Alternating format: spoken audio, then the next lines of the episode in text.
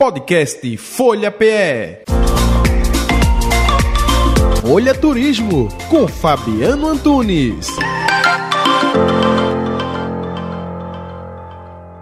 A gente hoje vai para um lugar cheio de romantismo, arte, gastronomia.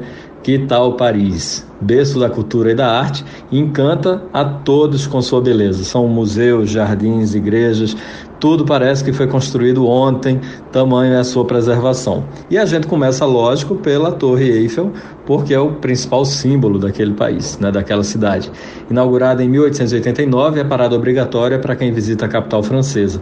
Tem cerca de 300 metros de altura, pesa 7,3 mil toneladas de ferro. Difícil acreditar como é que aquilo ali foi montado uma uma barra de ferro séculos atrás. E é um lugar lindo, vale a pena você fazer a visita à torre já no finalzinho da tarde, porque você pega pouco sol, sol mais fraquinho, e tem também a visão dela à noite, que é linda de ver, toda iluminada. Na frente da torre dá para subir né, é, de escada ou de elevador, a maioria dos turistas sobe de elevador até o segundo piso, o piso superior. E quando a gente desce, na frente dela tem um jardim enorme, de onde a gente pode ficar ali deitado, curtindo a vista, naquele melhor estilo good vibes, estou bem de boa.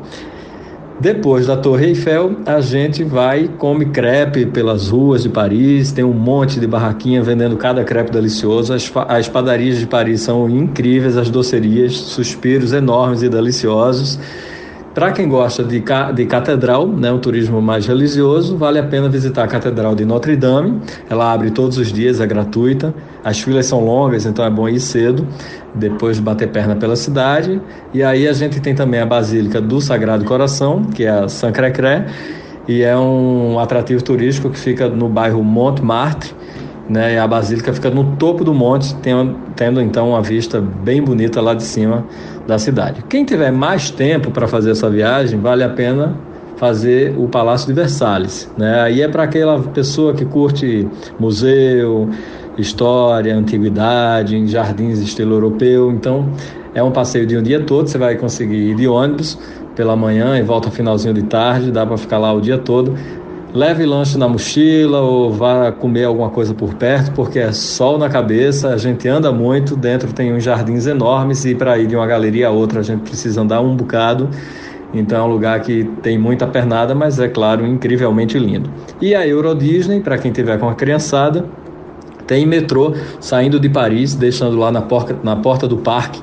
Então é um passeio bacana também, principalmente para aqueles que não conhecem a Disney né, dos Estados Unidos. Então vale a pena fazer essa Euro Disney. E no mais, Champs-Élysées, que é um dos endereços mais movimentados e caros de Paris, mas é lindo andar por ali, observar as lojas, restaurantes, galerias. Lá mesmo está o Arco do Triunfo, um atrativo turístico, onde a gente não pode deixar de fazer foto.